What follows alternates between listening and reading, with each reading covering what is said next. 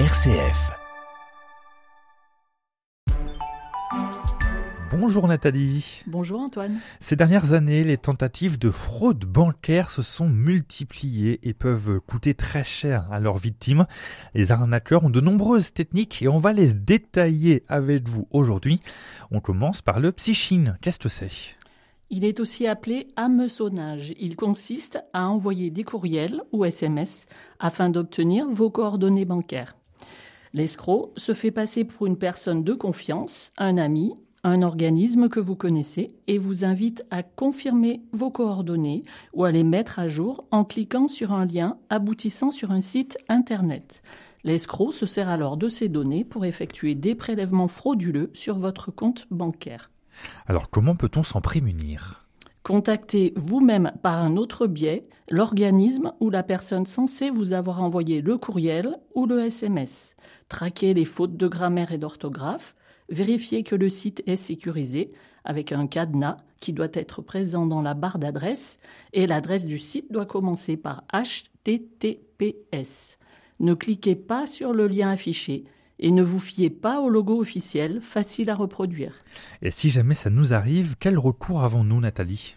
Signalez sans tarder les opérations que vous n'avez pas autorisées à votre banque et en cas de transmission des coordonnées de votre carte bancaire, faites également opposition à votre carte. Ensuite, contestez l'opération et demandez le remboursement auprès de votre banque. Sauf cas exceptionnel, en cas d'opération non autorisée, le principe est celui du droit au remboursement.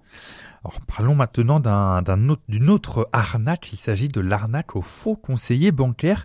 Qu'est-ce que c'est? C'est une personne qui vous contacte, le plus souvent par téléphone, en se faisant passer pour un conseiller et prétend que vous êtes actuellement victime de paiements frauduleux. L'interlocuteur vous met en confiance car il connaît de nombreuses informations comme votre identité, numéro de compte et même le nom de votre conseiller bancaire. Puis il vous indique qu'il est urgent d'agir afin de contester ces paiements. L'escroc vous demande alors de lui communiquer vos identifiants, vos coordonnées bancaires, ainsi que le code reçu par SMS pour confirmer le blocage de ces opérations, ou de cliquer sur un lien reçu par courriel. En réalité, ce sont ces dernières opérations qui permettent à l'escroc d'effectuer des opérations frauduleuses. Euh, là encore, Nathalie, comment on fait pour se prémunir de, de cette arnaque? Votre banque ne vous demandera jamais de communiquer ces informations par téléphone, ni de valider des opérations à distance. Attention, les techniques de ces escrocs sont de plus en plus sophistiquées. Par exemple, des courriels imitant ceux de votre banque, des liens vers une fausse interface ressemblant à votre compte en ligne, etc. Dans certains cas, le numéro de téléphone affiché correspond même à celui de votre banque.